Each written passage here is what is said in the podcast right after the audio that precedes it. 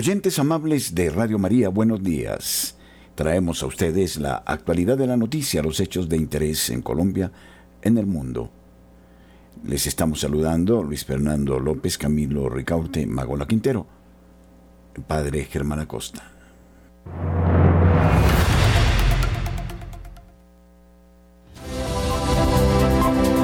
Nuestros corresponsales tienen la palabra en Notas Eclesiales.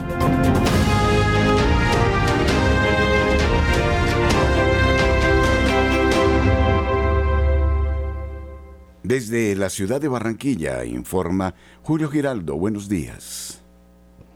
Muy buenos días a toda la amable audiencia de Radio María en Colombia y el exterior. Un saludo muy especial para la mesa de trabajo. Y esto es lo que hoy hace noticia en Barranquilla y la costa norte colombiana. Bueno, comencemos con una noticia también un poco curiosa, pero muy, muy especial. Una protesta que hizo el padre Cirilus, que es un sacerdote que está aquí en Barranquilla desde hace más de 60 años y redimió todo un sector marginado, el barrio La Paz. Allí construyó hospital, construyó ancianato. Y bueno, este hombre se adelantó a todo y hizo unas cantidad de obras allí. Y es conocido porque tiene un sentido social de ayuda a la humanidad tremendo. Como a estos sectores en los últimos días no está llegando el agua potable, Padre Cirilo sacó una foto en las redes sociales en donde está en pantaloneta y con una totuma echándose agua en todo el cuerpo, bañándose. Y ha dicho que hemos regresado a hace 50 años cuando en esos sectores no llegaba una gota de agua y que ahora está igual. Y por eso él está mostrando que hasta él mismo tiene que bañarse con una totumita y agua. Es una especial forma de protestar, de llamar la atención a quienes manejan el acueducto para que vuelva el agua a estos sectores. Por otro lado, hay normalidad en Barranquilla, en la oficina de pasaportes. Todos sabemos que en Colombia se ha formado todo un lío por unos contratos que ya caducaron y que no se pueden revivir en este momento, entonces la gente no tiene dónde sacar los pasaportes. En Barranquilla, este asunto pues no tiene ninguna trascendencia. El despacho normal a la gente le entregan su pasaporte, hace su fila y listo. Finalmente, comienza la construcción de la Casa de la Cultura en Soledad estas son las obras que los alcaldes salientes apresuran para poder llamar la atención de sus electores, para que voten por aquel que tenga las mismas iniciativas del alcalde actual. Claro que hay que aplaudir que esta casa se construya, porque es donde los soledeños podrán expresar todo su amor por el arte, eh, el canto, todo aquello que sea recreación y que lleve cultura a un pueblo. Se dice que la casa estará lista antes de terminar el periodo el actual alcalde. Esperemos que así sea una campaña política, esto funcione y los soledeños reciban este regalo de su alcalde que terminará el 31 de diciembre de este año. Desde la ciudad de Barranquilla en este fin de semana, para Radio María, Julio Giraldo. Marta Borrero, desde la ciudad de Cali, nos informa. Buenos días. Hola, muy buenos días para todos.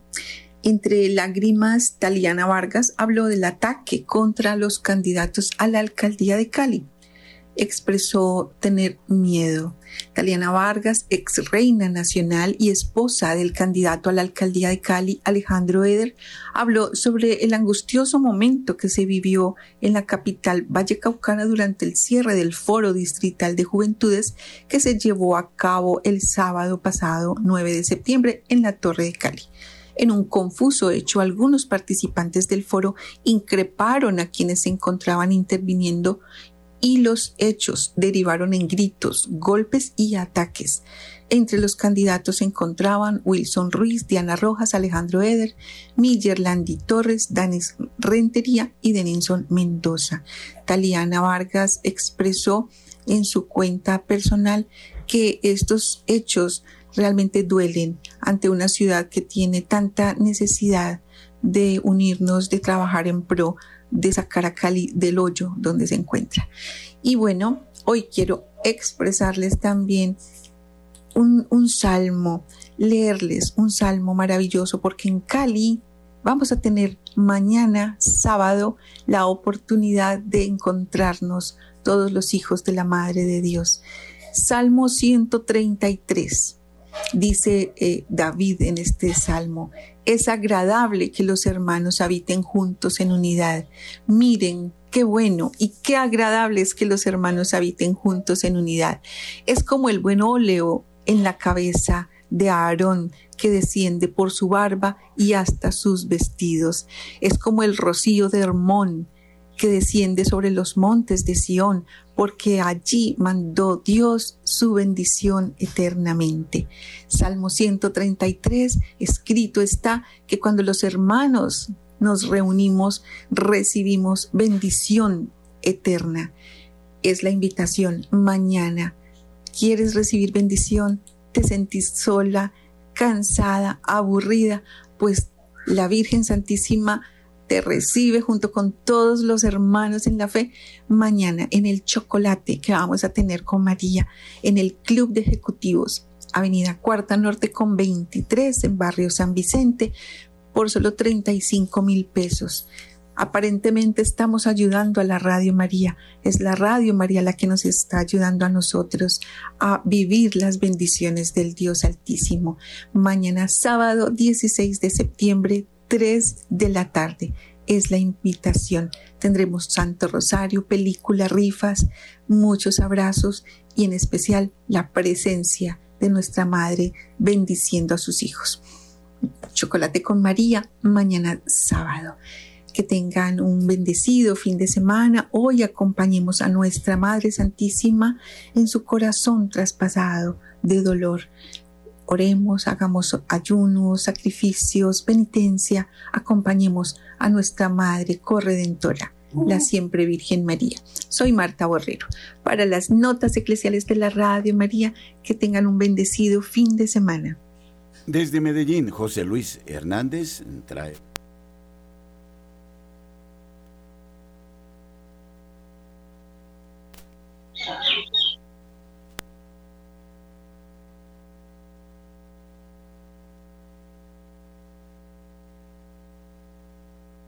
Desde la ciudad de Cartagena, Rosa Arrieta nos trae el informe del Departamento de Bolívar y del Caribe colombiano.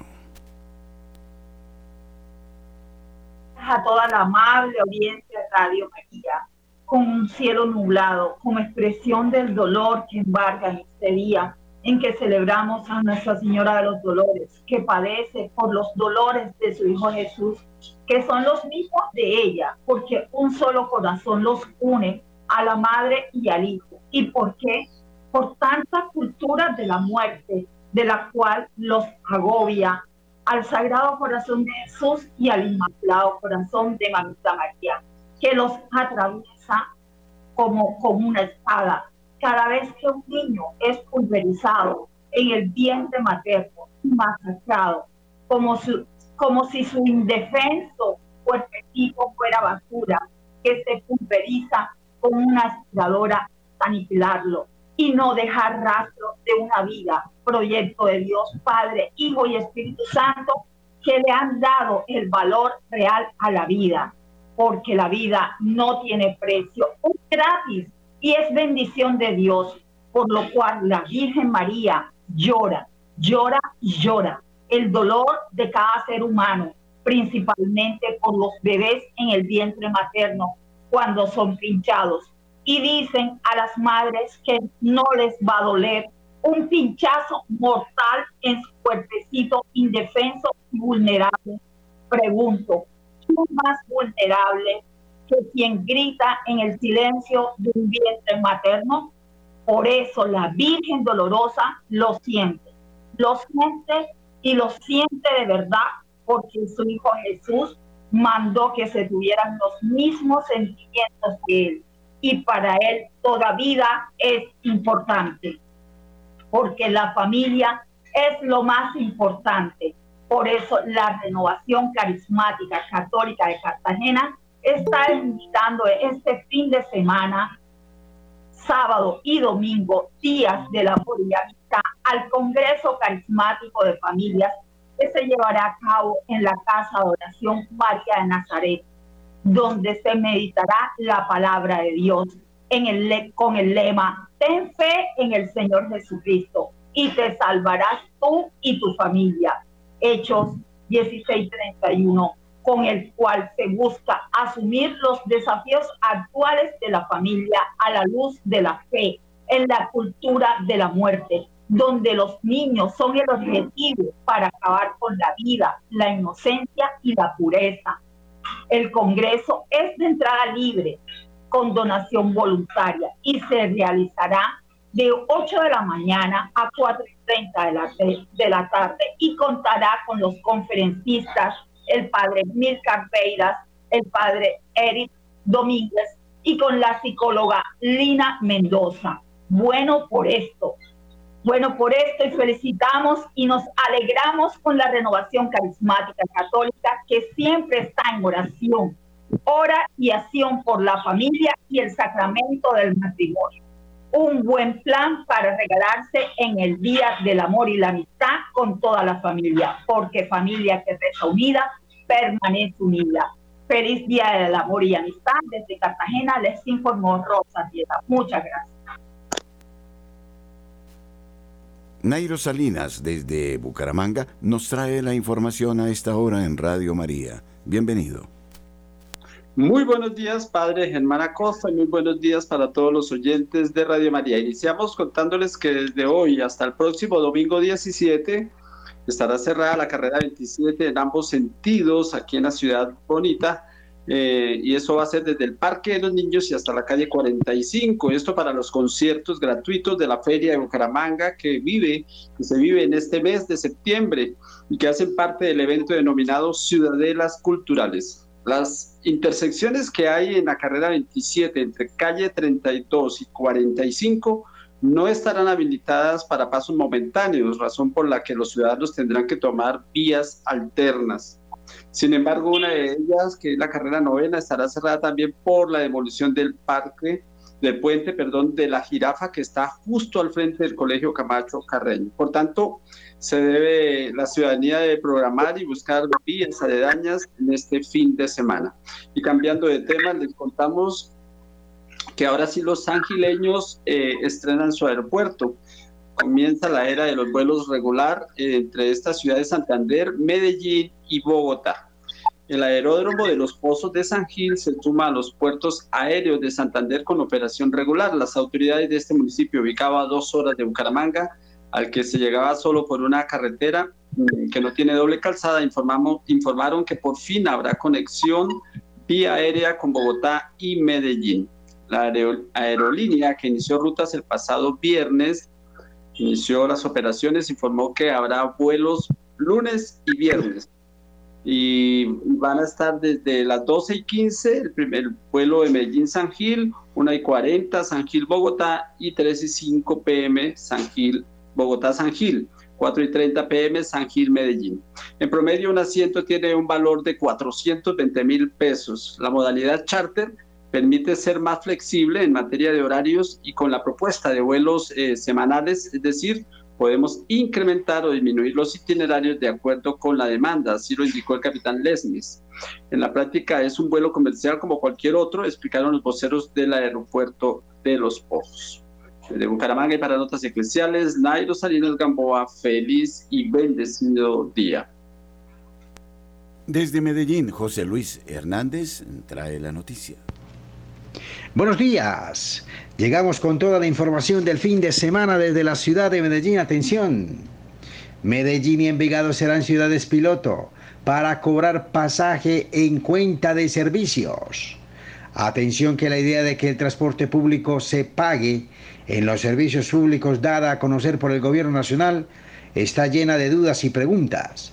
Los transportadores aseguraron que es una iniciativa gaseosa. EPM guarda silencio y desde el área metropolitana proponen otras alternativas para el cobro, que tendría a Medellín y Envigado como ciudades piloto. Desde que el presidente de la República hizo mención a esta iniciativa, apoyada por el Ministerio de Transporte William Camargo Triana, la forma de implementación, cómo sería la modalidad para hacer el cobro, a dónde llegaría este dinero y cómo se haría el uso por parte de los usuarios, son algunos de los interrogantes que quedan en el aire. En otro lado de la información, atención que el lío entre UNE y Milicón ya ha invitado a la Contraloría de Medellín para crear una mesa técnica que haga seguimiento a esta situación.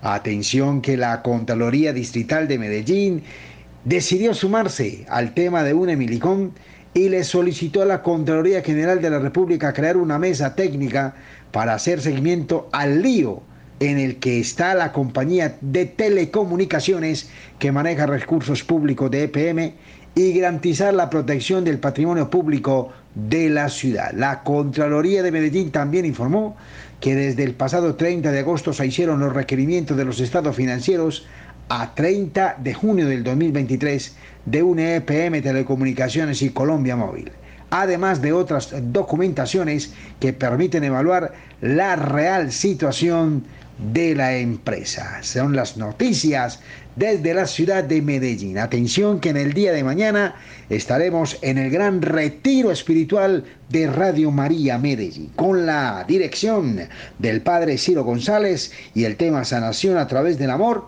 Estaremos todos reunidos en la parroquia Vicaría Perpetua Hospital San Vicente de Paul de 8 de la mañana a una de la tarde. Totalmente gratis el ingreso.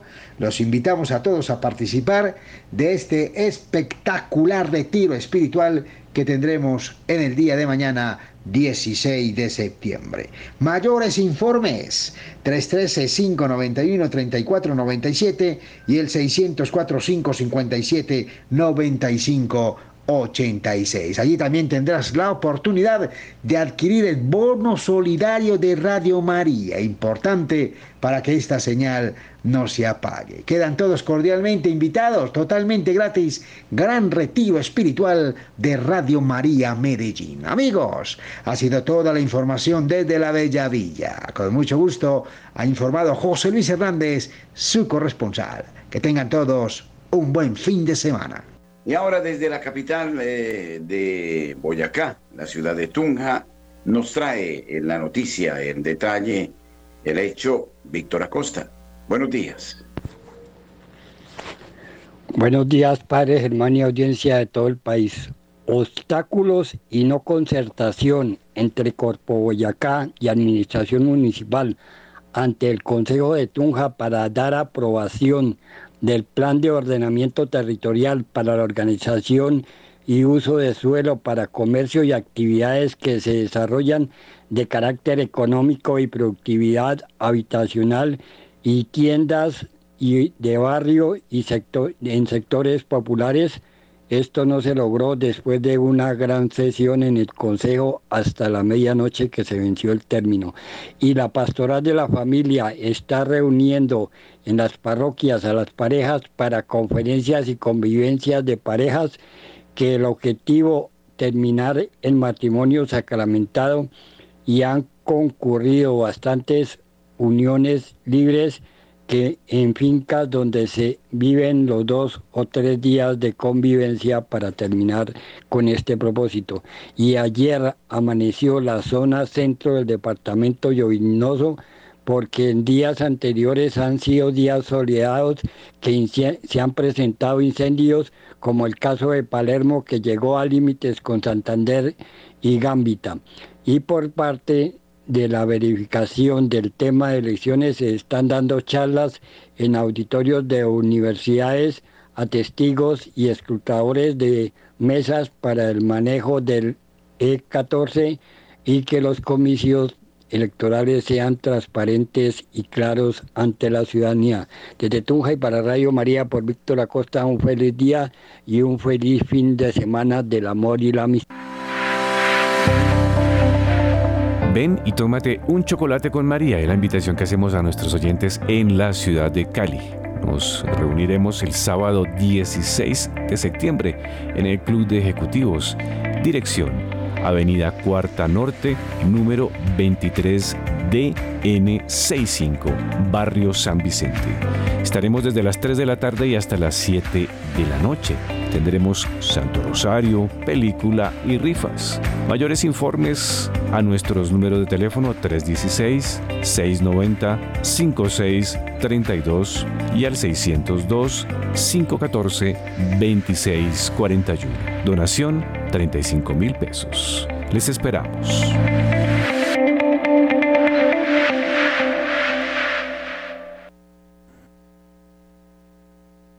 El cardenal Matteo Suppi, presidente de la Conferencia Episcopal Italiana, ha recibido un encargo, una misión de paz en Ucrania, que no ha sido bien acogida por eh, los ucranianos. Esta ha sido una iniciativa personal del Papa Francisco manteniendo al margen a los eh, diplomáticos de la Secretaría de Estado.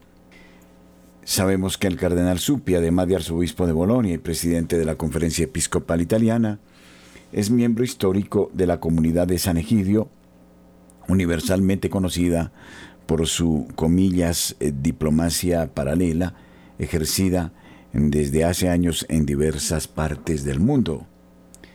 El cardenal Suppi sabe que no es querido en Ucrania, ni por el gobierno de Kiev, ni por la Iglesia greco-católica local en el diluvio de sus palabras sobre la guerra siempre se ha mantenido alejado de respaldar claramente tanto el derecho de la nación ucraniana a defenderse contra la invasión rusa como su continuo rearme por parte de muchas naciones occidentales.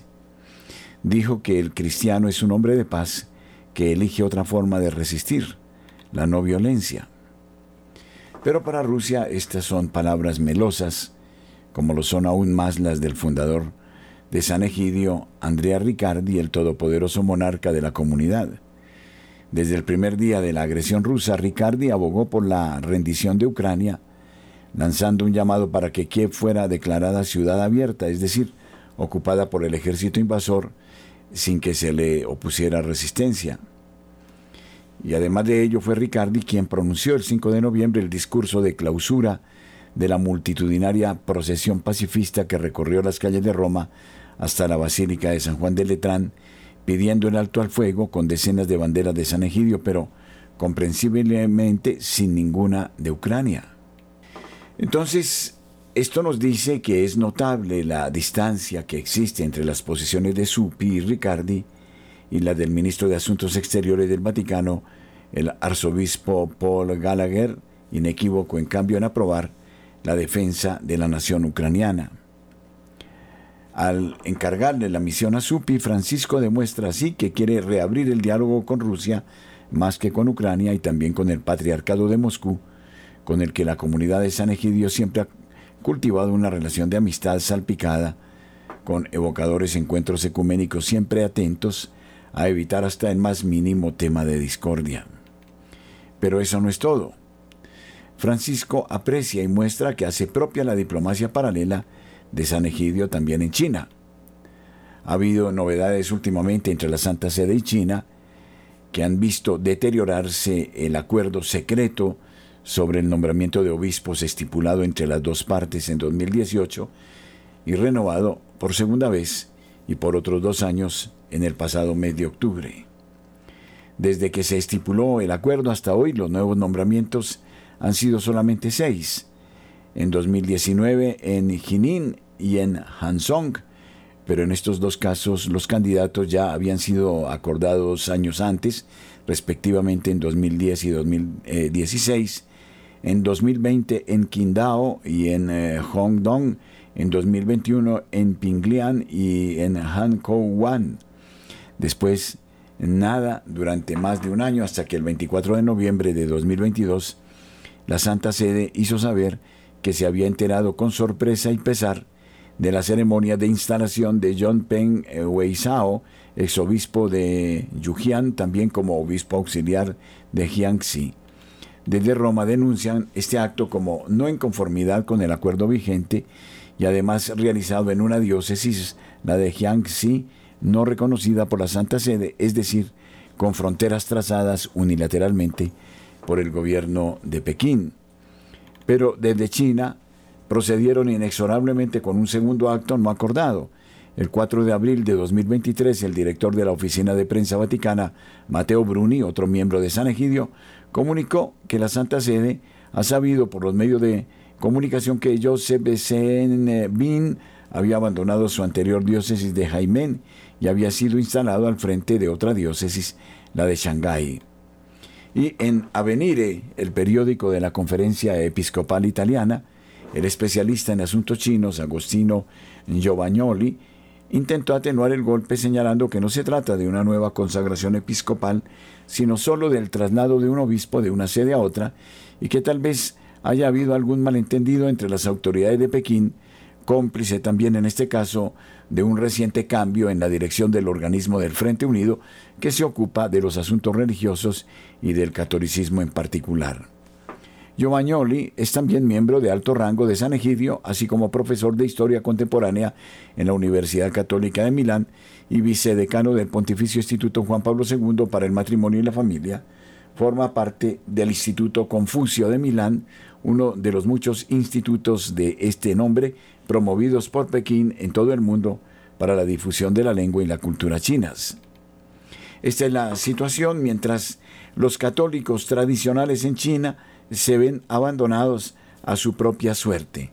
Es un juego de diplomacias donde predominan las omisiones, los silencios, las leves protestas y donde Xi Jinping termina haciendo lo que a él le conviene, el juego para ideologizar en un tipo de capitalismo, comunismo, del que, aunque todavía se oyen las tesis de Mao, lo que existen son otros intereses que de todas maneras se manejan con la ausencia de la libertad, con la represión y el miedo.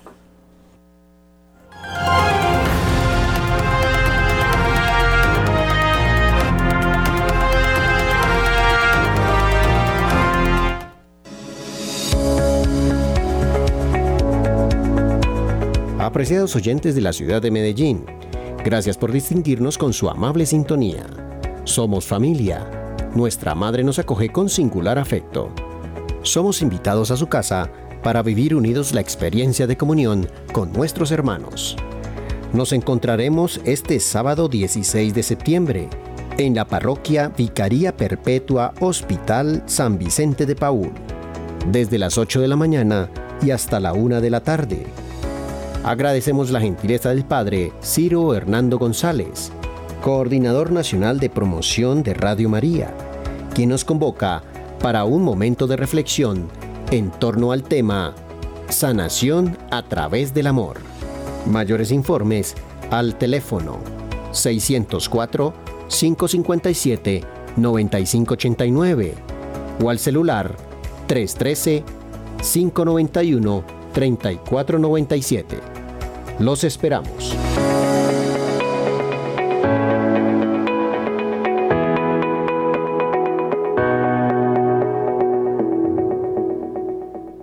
Hablando de la economía china, los datos de actividad económica en julio, incluidas las ventas minoristas, la producción industrial e inversión, no alcanzaron las expectativas, lo que avivó la preocupación por una desaceleración más profunda y duradera del crecimiento.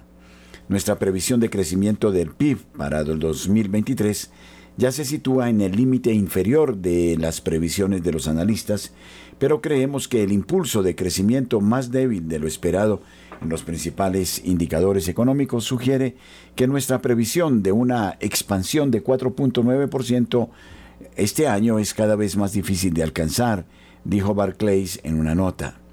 Los datos macroeconómicos de julio confirman dos puntos débiles de la recuperación del crecimiento. El sector inmobiliario sigue siendo un gran lastre para la recuperación económica y el impulso del consumo se estancó en medio del aumento del desempleo, detalló el banco. El lunes el Banco Central de China recortó inesperadamente una serie de tasas de interés clave. Nomura y Citi se mostraron bajistas sobre la segunda mayor economía del mundo sin grandes estímulos fiscales. Creemos que la economía china se enfrenta a una inminente espiral bajista, con lo peor aún por llegar. El recorte de tasas de esta mañana será de ayuda limitada, dijo Nomura. Solo la adopción oportuna de medidas reales puede permitir a Pekín cumplir el objetivo de crecimiento del 5%, afirmó Citi. En tanto, JP Morgan señaló que el mercado inmobiliario residencial chino podría registrar este año un desplome mayor de lo previsto tras los datos poco alentadores de ventas e inversión del sector. Los analistas de la correduría esperan ahora que el valor de las ventas residenciales de China para el año fiscal 2023 se contraiga 10% frente a la caída del 4% estimada anteriormente. El Banco Central chino redujo este jueves una tasa de interés de referencia, la tercera medida de este tipo en pocas semanas. El Banco Central chino redujo este jueves una tasa de interés de referencia, la tercera medida de este tipo en algunas semanas, para intentar relanzar la actividad en un contexto de desaceleración de la segunda economía mundial. La tasa de reserva obligatoria, que representa la parte de los depósitos de los bancos deben tener en sus arcas se reducirá en 0.25 puntos a partir del viernes, anunció el Banco Central. La RRR será ahora de unos 7.4%, subrayó. Esta decisión tiene lugar en vísperas de la publicación de una serie de indicadores claves para la economía china en el mes de agosto. El último recorte de esta tasa remontaba a marzo y era una medida ampliamente anticipada por los mercados. La decisión busca empujar a los bancos a bajar las tasas de los préstamos hipotecarios existentes en un contexto de crisis del sector inmobiliario que afecta con fuerza a la economía china, según el economista Larry Hu del banco de inversiones Macquarie. La economía china se ha visto arrastrada recientemente por la incertidumbre en el mercado laboral y por una ralentización global, lo que pesa en la demanda de productos del gigante asiático los problemas financieros del sector inmobiliario, con varios pesos pesados del sector al borde de la bancarrota, y luchando por completar proyectos también golpea de manera importante el crecimiento. Otro indicio de ralentización es que los créditos a los hogares alcanzaron el mes pasado el nivel más bajo desde 2009. La desaceleración económica pone en riesgo la meta de crecimiento fijada por las autoridades en torno al 5% para este año. Si se logra, en todo caso, sería una de las tasas de crecimiento anual más bajas de China en décadas, sin contar el periodo de la pandemia. Efectivamente, aquí se juega con la oferta y la demanda. Si la demanda disminuye, China sufre los efectos y se experimenta esta desaceleración. La pregunta, además, sería otra. ¿Hasta qué punto conviene por parte de los países ricos incentivar la miseria y la pobreza en los países del tercer y cuarto mundo, no habrá consumo. Y entonces será como Midas, que se quedará con todo hecho oro en el mundo y nada de lo humano. Y entonces eso tiene un costo social que antes o después se tendrá que pagar en el mundo entero.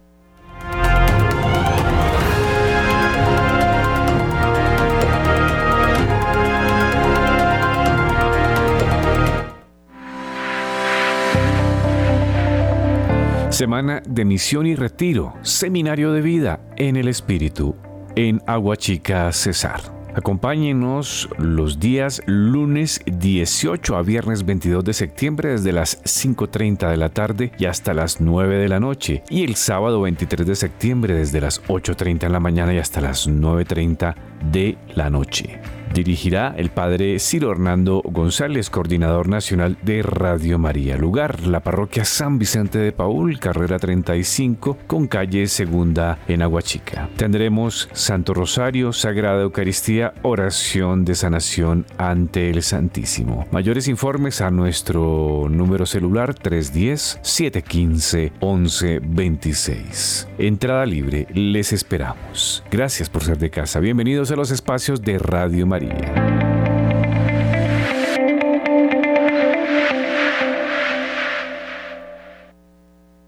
La Universidad de Navarra hace un análisis de la ambición y la dificultad del objetivo de la paz total en Colombia, del estado de las conversaciones abiertas por el gobierno de Gustavo Petro con todos los grupos armados para el cese de la persistente violencia que sufre el país. Tras eh, tomar posesión en agosto de 2022, el presidente colombiano puso en marcha un intento de acuerdo con todos los grupos armados, tanto de raíz política como criminal. La precipitación de Petro en anunciar un alto al fuego general en Año Nuevo de 2023 se topó con la advertencia del ELN de que el proceso requiere su tiempo. La fragmentación de los clanes y las disidencias, así como sus negocios ilícitos que en ocasiones cubren con fines ideológicos plantean un reto que puede superar a Petro. El 3 de noviembre de 2022, el Senado de Colombia aprobó la ley número 181 de 2022, también conocida como Ley de Paz Total, que permite al gobierno de Gustavo Petro negociar acuerdos de paz con grupos armados organizados, GAO, de carácter político y sometimientos a la justicia con los GAO criminales. Para llegar a acuerdos con grupos criminales aún está pendiente de aprobación la ley de sometimiento que prevé penas rebajadas de entre 6 y 8 años si los miembros de esos grupos se entregan, colaboran con la justicia y realizan acciones de reparación a sus víctimas. También dispondrían de cuatro años de libertad condicional vigilada para acometer dichas acciones y las rebajas se anularían en caso de incumplir alguna de las condiciones. A día de hoy ya son 26 los GAO que han comunicado su interés en participar en el proceso, siendo prioridad para el gobierno el ELN, el Clan del Golfo, las disidencias y desertores del acuerdo de paz con las FARC-EP y algunos grupos urbanos locales. El ELN es una guerrilla que inició su actividad en el año de 1964 y su estructura es federada, liderada por un comando central compuesto mayormente por ancianos que viven en el exilio y cinco frentes que llevan a cabo las acciones armadas en el territorio. Mientras los miembros del COSE tienen mucha antigüedad en la organización y son los guardianes de las motivaciones ideológicas, los frentes están formados por una generación más joven que creció con el negocio de la coca y prioriza el pragmatismo y la situación regional de su frente. Tras el acuerdo de La Habana de 2016 con las FARC-EP, el ELN ha vivido una fase de expansión y a día de hoy es especialmente fuerte en los departamentos de Arauca, norte de Santander, especialmente la región cocalera de Catatumbo y Chocó, también tiene presencia en 12 departamentos de Venezuela, donde presuntamente colabora con las Fuerzas Armadas del país para controlar la minería y enfrentarse a otros grupos armados. Su presencia es mayormente rural, aunque también ha cometido atentados en grandes ciudades. El ELN es la prioridad de la agenda de paz de Petro, debido a su carácter político, su tamaño y los intentos previos de negociar con la guerrilla. Las negociaciones con los helenos tendrán a Noruega, Venezuela, Cuba, Brasil, México y Chile como países garantes. El primer ciclo de negociaciones tuvo lugar en Caracas entre noviembre y diciembre enfocándose en acercar posiciones y conseguir un cese del fuego y un alivio humanitario. Pocas semanas después el gobierno anunció un alto al fuego bilateral con varios GAO, entre ellos el ELN, pero esto fue desmentido por el mismo Ejército de Liberación Nacional, causando la primera crisis de las negociaciones. El segundo ciclo se dio en México entre febrero y marzo. En este se estableció la agenda de paz compuesta de los siguientes seis puntos. Participación de la sociedad, democracia, transformaciones, víctimas, fin del conflicto y plan de ejecución. Sin embargo, el pasado 29 de marzo un ataque del ELN acabó con la vida de nueve militares del ejército en norte de Santander y fue seguido de un comunicado por parte del Frente Occidental criticando los diálogos, causando la segunda crisis de las negociaciones. El presidente convocó de urgencia a la mesa de negociación del gobierno y se espera que se presione para conseguir un cese del fuego y de hostilidades bilateral. Este será el tema a tratar en el tercer ciclo de negociaciones que se dará en mayo en Cuba. La naturaleza estructural del ELN es el mayor reto de las negociaciones, ya que el COSE tendrá que mediar entre su propia voluntad y la de cada uno de los frentes para llegar a acuerdos con el gobierno. Por ahora, los frentes cuentan con pocos incentivos para desmovilizarse, bien sea por su carácter binacional, el temor a que otros GAO ocupen su zona de influencia o su profunda presencia en zonas de control.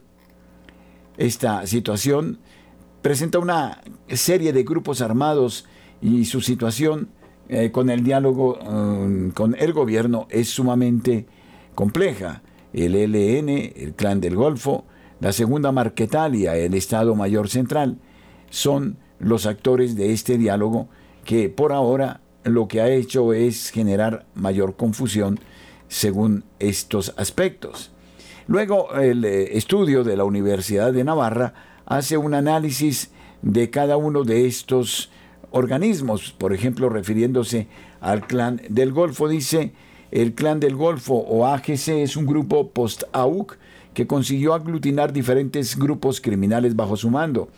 Tiene un carácter criminal, pero dispone de un discurso político y lleva a cabo acciones de adoctrinamiento y gobernanza criminal en los municipios bajo su control. Se dedica a diversas actividades ilegales como el narcotráfico, la minería ilegal o el tráfico de personas. Actúa como un nodo en la cadena de narcotráfico encargándose de la exportación de cocaína y recurre a la subcontratación para realizar sus operaciones. Por ello, una estrategia de paz tendrá que contar con los grupos subcontratados, como ocurrió en Buenaventura en octubre, y tener en cuenta que los socios internacionales buscarán reforzar a otros grupos para mantener el flujo de droga. Las AGC son el GAO más grande de Colombia, extendiéndose por la costa, especialmente en la región de Urabá. Su estructura horizontal ha permitido a este grupo sobrevivir a la captura de sus líderes. Y luego están las post-FARC-EP, disidencias, desertores, tanto el MC como la segunda Marquetalia, que han demostrado interés en negociar con el gobierno. El grupo de Iván Mordisco anunció el comienzo de negociaciones para el 16 de mayo. El gobierno reconoce el estatus político del EMC y ha expresado que se están estudiando fórmulas jurídicas para tratar con la segunda Marquetalia. En fin, esta construcción de paz supone un reto extraordinario para el gobierno de Petro, ya que las dinámicas de violencia han venido cambiándose desde que se firmó la paz con las FARC-EP en 2016. Mientras que las FARC-EP eran un enorme grupo con una estructura vertical, cuyo mayor enfrentamiento era con la fuerza del Estado, los grupos actuales tienden a tener una estructura horizontal y priorizar los enfrentamientos con otros actores armados con el fin de controlar las rutas y la producción de la coca. Estas características limitan la capacidad de negociación del gobierno, ya que los frentes pueden desobedecer y sobrevivir sin sus comandantes. El hecho de que sus mayores disputas sean con otros grupos armados, además hace que los frentes teman que un acuerdo de paz con el gobierno lleve al control de esa zona por sus enemigos. Asimismo, las motivaciones ideológicas para tomar el Estado se han ido sustituyendo por motivaciones criminales y el control regional del territorio. En cuanto a su forma de violencia, tienden a realizar asesinatos selectivos contra líderes sociales que se oponen a su interés en vez de ejecutar grandes operaciones. Concluye este análisis desde la Universidad de Navarra.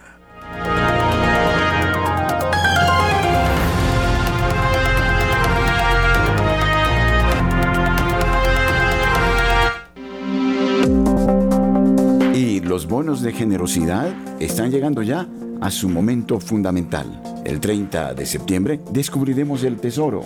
Ojalá quede en las manos de ustedes, quienes tan generosamente nos han ayudado con sus donaciones. Es por eso que comunicamos a la opinión pública que se cerrará el próximo 25 de septiembre la acumulación de estos bonos. Debemos advertir a ustedes, queridos amigos, que en la fecha del 25 de septiembre, bono que no ha sido cancelado es bono que no participa en el sorteo final del Tesoro. Por eso quienes tienen sus bonos y no los han cancelado deben hacerlo de inmediato o quienes han llevado los bonos para ofrecerlos a otras personas, entonces les rogamos informen cuanto antes de los mismos. El 25 de septiembre se cierra ya el escrutinio y los bonos no cancelados no participarán de este sorteo. Muchísimas gracias por su colaboración, por su generosidad y entusiasmo. Aún estamos en tiempo de adquirir los bonos de generosidad para ayudar a Radio María. La trata de personas es un fenómeno criminal creciente que afecta a millones de personas en el mundo. Desde el año 2003 el número de víctimas identificadas y de tratantes condenados ha aumentado a nivel global en América Latina y el Caribe. Esto puede ser el resultado de un aumento de los casos, de una mayor capacidad para detectar a las víctimas por parte de las autoridades o de ambos. Con base en fuentes secundarias y discusiones de la serie de diálogos técnicos de trata de personas, este documento presenta aspectos clave de la capacidad institucional de los países de ALC para responder a este delito.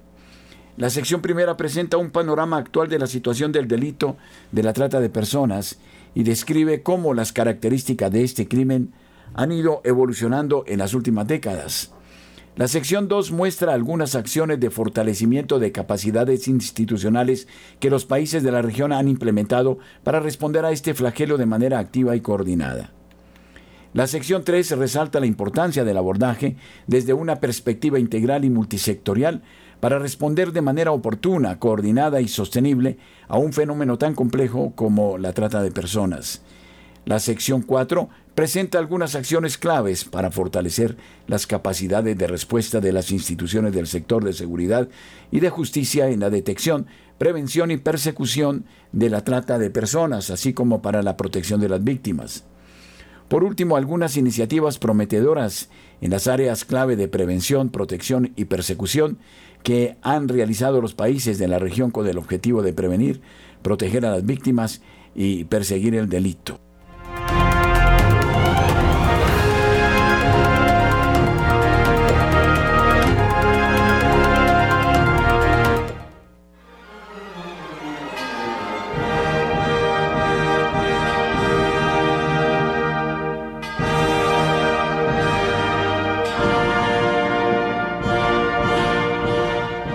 Radio María de Colombia invita a la peregrinación desde el primero de octubre hasta el día 25 que haremos por Europa.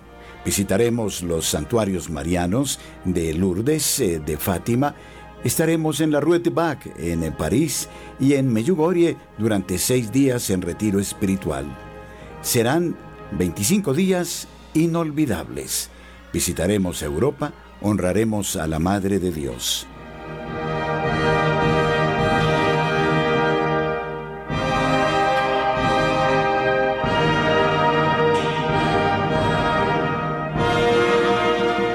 Estos son los teléfonos a los cuales ustedes pueden recurrir para obtener toda la información pertinente.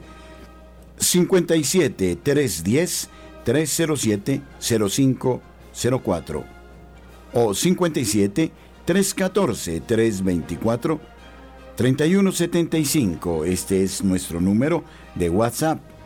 El número en oficinas 746 0067 precedido del número 57 para quienes nos llamen desde el exterior.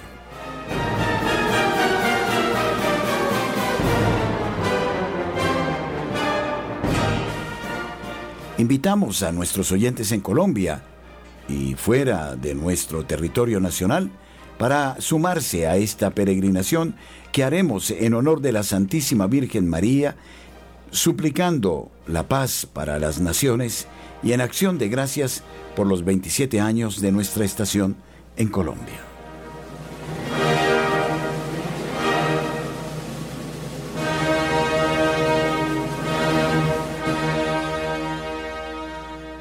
Oyentes amables de Radio María, como director de esta radio, expreso mi gratitud a todos ustedes por la colaboración tan efectiva que han tenido con nosotros con los bonos de generosidad. Muchísimas gracias.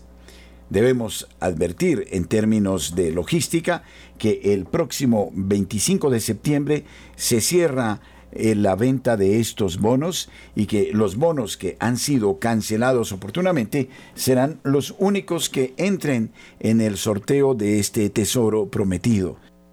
Los bonos que no se cancelen hasta el día 25 de septiembre, estos bonos no entrarán en la búsqueda del tesoro. Por favor, invitamos entonces a quienes todavía tienen estos bonos para que hagan eficaz su presencia hagan un informe de los mismos. Debemos entonces reiterarlo, hasta el 25 de septiembre solo entrarán en concurso aquellos bonos que fueron cancelados oportunamente y cuyas cuentas aparecen sobre la mesa hasta ese día. De nuevo a ustedes, infinitas gracias por su generosa colaboración con la que podemos ir adelante en este trabajo. Del mismo modo, me permito informar que 37 oyentes de Radio María partirán en peregrinación a los santuarios marianos por Europa y tendrán una oportunidad de reflexión en modo especial en Meyugorie. Se visitarán los santuarios eh, de Nuestra Señora de Guadalupe en eh, Extremadura, en Cáceres, el santuario de la Santísima Virgen del Rosario en Fátima, Asimismo estaremos en Santiago de Compostela, en eh, el santuario de la Virgen de Covadonga, visitaremos el santuario de Lourdes en Francia y posteriormente iremos a la Rue du Bac en la ciudad de París para luego volar hacia Dubrovnik y Medjugorje donde estaremos cerca de siete días en reflexión profunda con todos los oyentes que nos acompañan y suplicando siempre por los intereses de nuestra radio en el mundo y particularmente de nuestra radio en Colombia. Tendremos la oportunidad de visitar las estaciones de Radio María en esta parte eh, del mundo, en los Balcanes, particularmente en Medjugorje. Oramos por ustedes y suplicamos que ustedes también oren por los peregrinos de esta importante experiencia que vivirá Radio María con ocasión de los 27 años de su fundación. Gracias infinitas a todos ustedes por su participación. Y me permito informar además que el eh, próximo viernes, eh, viernes del mes de septiembre, específicamente me refiero al día 22 de septiembre tendremos un especial, un programa de Radio María a partir de las 8 de la noche que contará cosas absolutamente maravillosas de la historia de la conversión de nuestros oyentes. Tendremos un testimonio palpitante. Los invitamos a unirse con nosotros en este momento único y maravilloso. El próximo viernes 22 de septiembre viviremos esta jornada de diálogo con testimonios de conversión admirables, gracias a la acción misericordiosa de nuestro Señor Jesucristo y de la Santísima Virgen María en Radio María en Colombia.